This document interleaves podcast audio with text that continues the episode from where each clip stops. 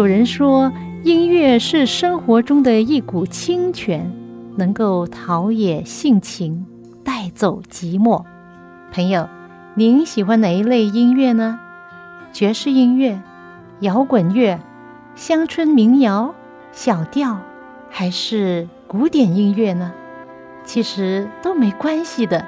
今天我要介绍给你的很特别的音乐，就是基督徒的诗歌。这些诗歌更能够表达出人性本质里面的良善，对爱与被爱的向往，对人与人之间和人与上帝之间最真诚的感觉。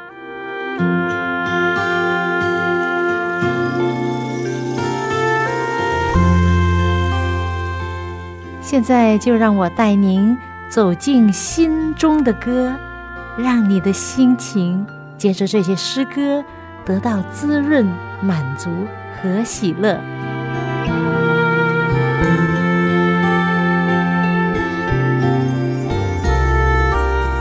亲爱的听众朋友，您好，我是肖阳，欢迎您收听《走进心中的歌》这个节目。那这个节目呢，是一个音乐节目，在这里呢，你可以听到呃许多的不同的诗歌。基督教诗歌是一个非常，呃，吸引人的、很特别的诗歌。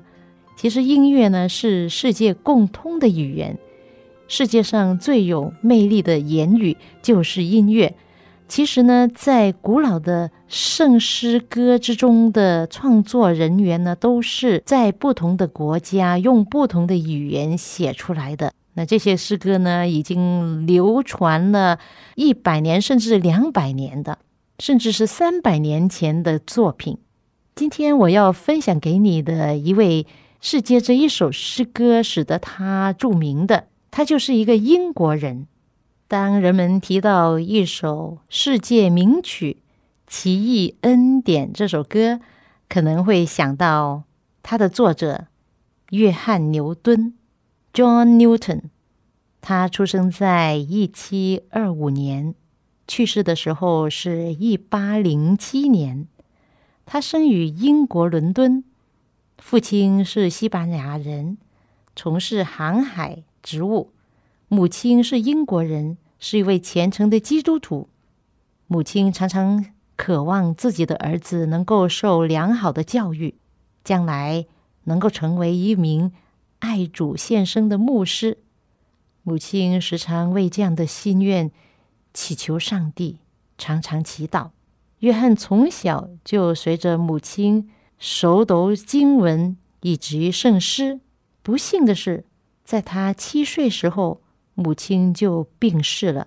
而他的祷告在三十年之后才蒙应允。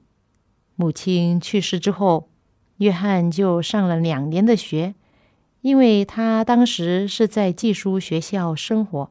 感觉到技术生活非常的严谨，他就退学了。十一岁就开始跟父亲过航海生活，跟着他被金兵逃兵役，又被捕回来。退伍之后，在贩卖奴隶船上工作，经常在非洲一带贩卖黑奴。其实他贩卖黑奴很多时候呢是非法的，但是呢他不管。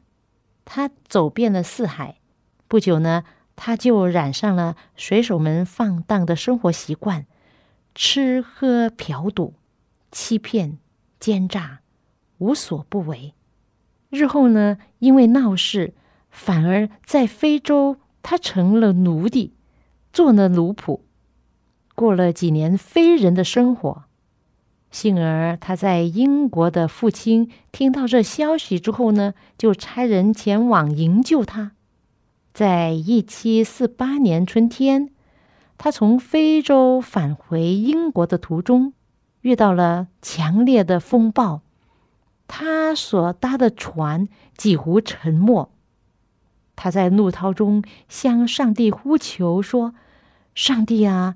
求你救我平安的到达英国港口。如果你救我的话，我将永远做你的奴仆。当时在船上的船长呢是一位虔诚的基督徒，船长也影响了他，使他对基督徒的生活产生了爱慕之心。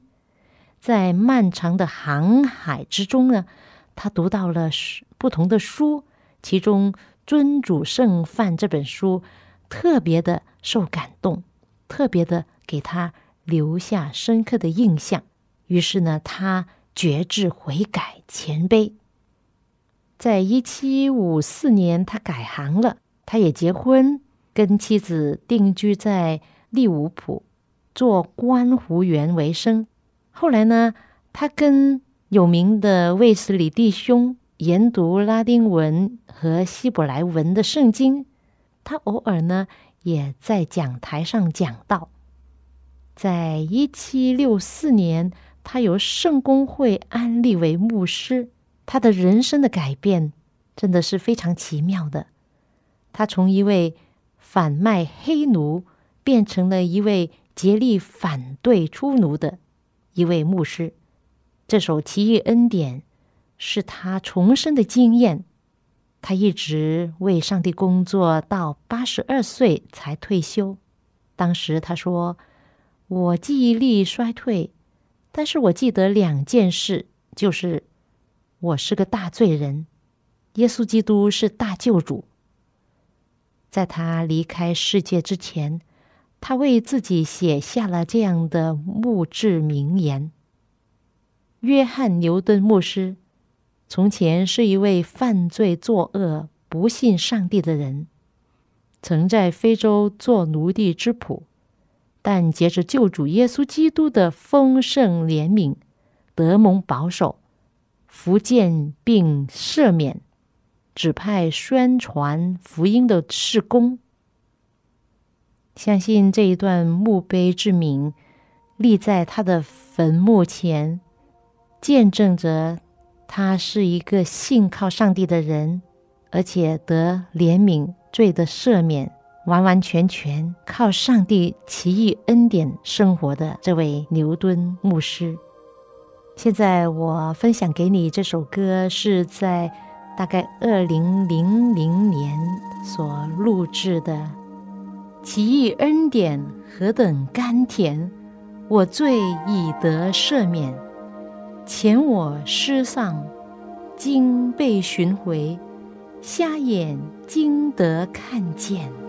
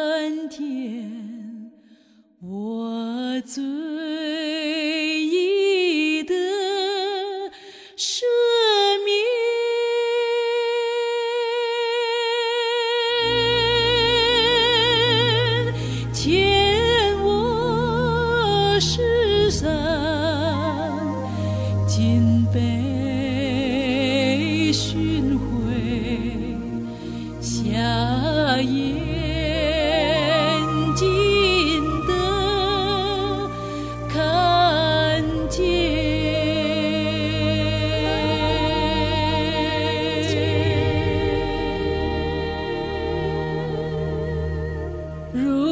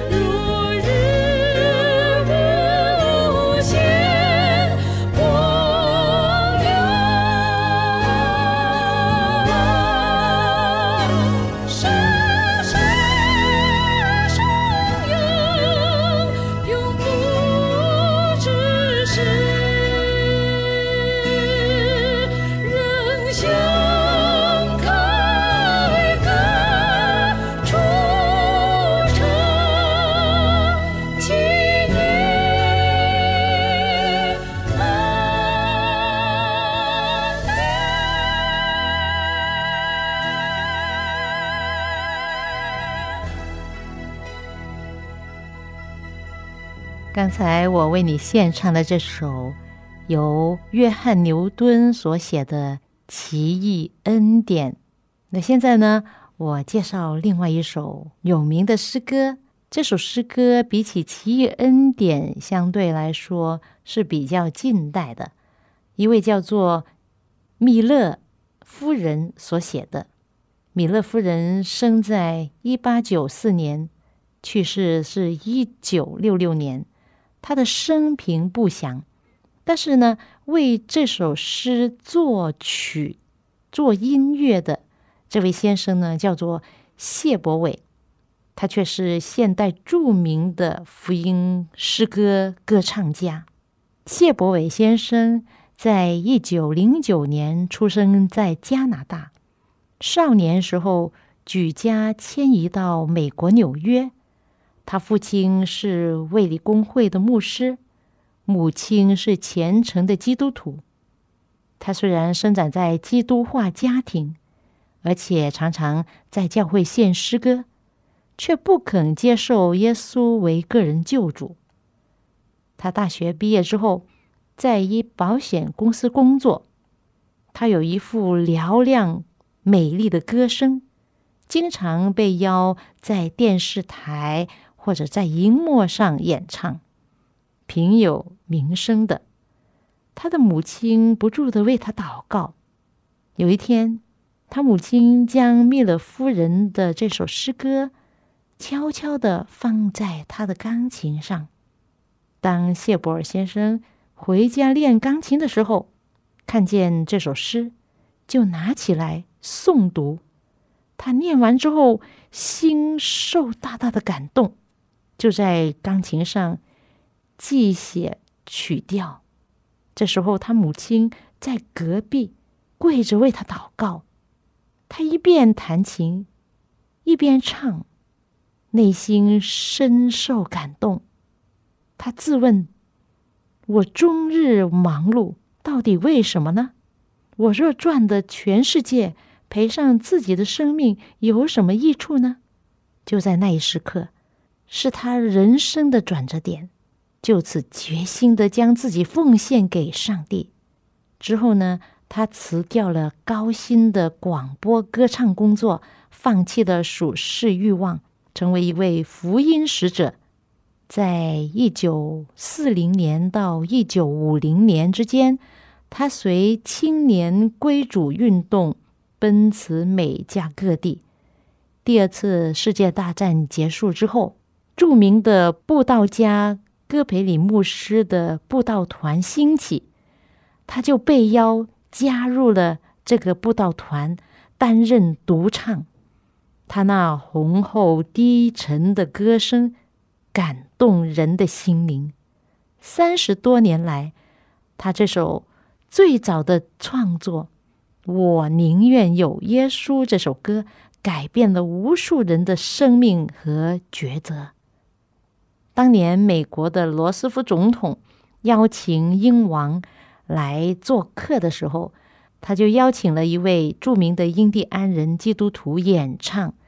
他唱了几首英国歌之后，接着他就唱这首《我宁愿有耶稣》这首诗歌。这首歌还没有唱完的时候，英王就大声的说：“我也宁愿有耶稣啊！”后来这首歌就成了一首非常著名的诗歌。现在就让我们静心的聆听。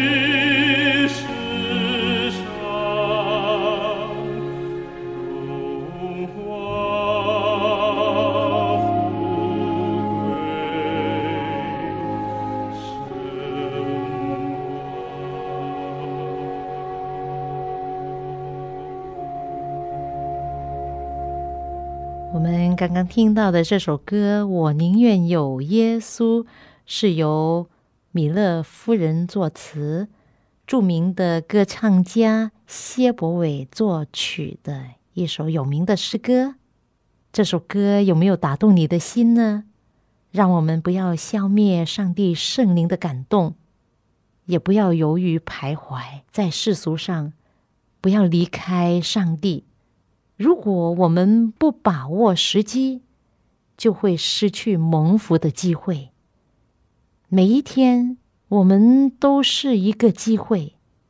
今天就是得救的日子，今天就是蒙福的日子。上帝要赐福给你，就看看你要不要接受它。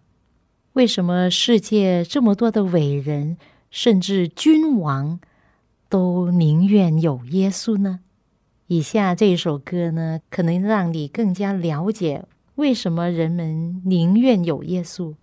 以下这首歌是来自三一六诗歌创作小组，《莫辜负主恩》。这首歌是这样写出来的：有一天，何安弟兄他在当兵的时候，就在一所戒毒监狱里做看守。那时候。总共有三十八个瞭望台需要看守。当时呢，他们有一组的人是以抽签方式来分配看守人员要去哪一个的瞭望台。那一天，何安就抽到了七号的瞭望台。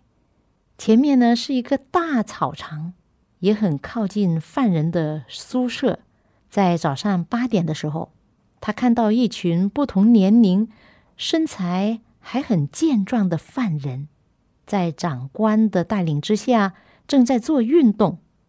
他们都是因为吸毒而被抓来的。他心想：如果能够有机会重新开始、重新塑造新的品格，那是多么好的一件事啊！这些吸毒者在做完运动之后，就回到他们的宿舍里，周围。又再一次恢复平静了。他就站在高高的瞭望台上，看着那片大草场，开始轻轻的唱着一段音乐。他一边唱，一边也有歌词出来：“耶稣为拯救罪人，钉死十架，付出生命。”他不知不觉的越唱越大声，突然后面有一群人也跟着他唱：“耶稣为拯救罪人。”然后呢，他赶快的回头一看，哦，原来是后面宿舍的吸毒者隔着墙在那里学唱，因为他们听到他唱歌，然后他们就学着他，跟着他一起唱。由于看不到里面，也看不到他们的样子，所以呢，何安就安静下来了。这时候，他听到却有人喊着说：“哎，好听，好听啊，继续唱啊！”然后就大声的笑起来。在换班的时候，他就完成了这首诗歌。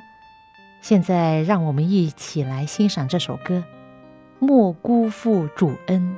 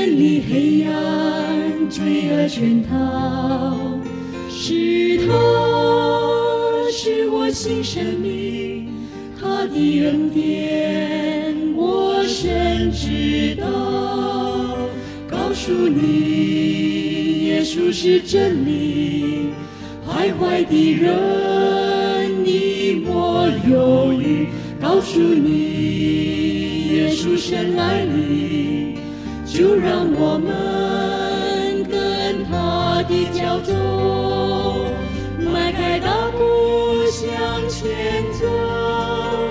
纵然前路是多么不平，也千万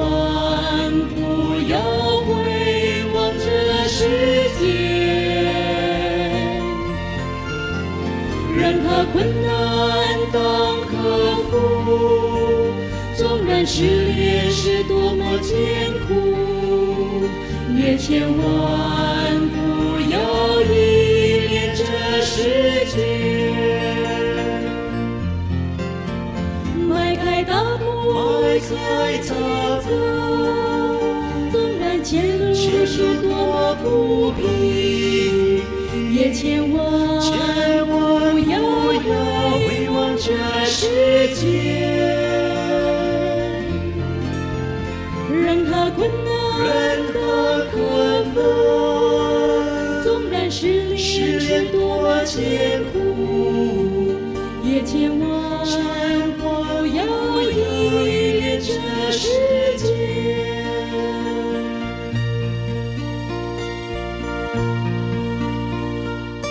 刚才听完的这首歌，是来自三一六诗歌创作小组的《莫辜负主恩》。今天我跟你分享了一首著名的《奇异恩典》，还有另外一首是《我宁愿有耶稣》。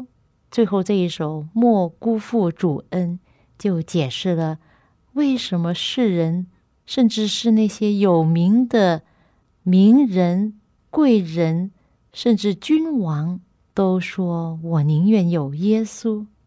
理由是因为我们都是罪人，耶稣为拯救世人，以他的生命付出代价，替我们赎罪。死在十字架上，付出生命。耶稣是道路、真理、生命。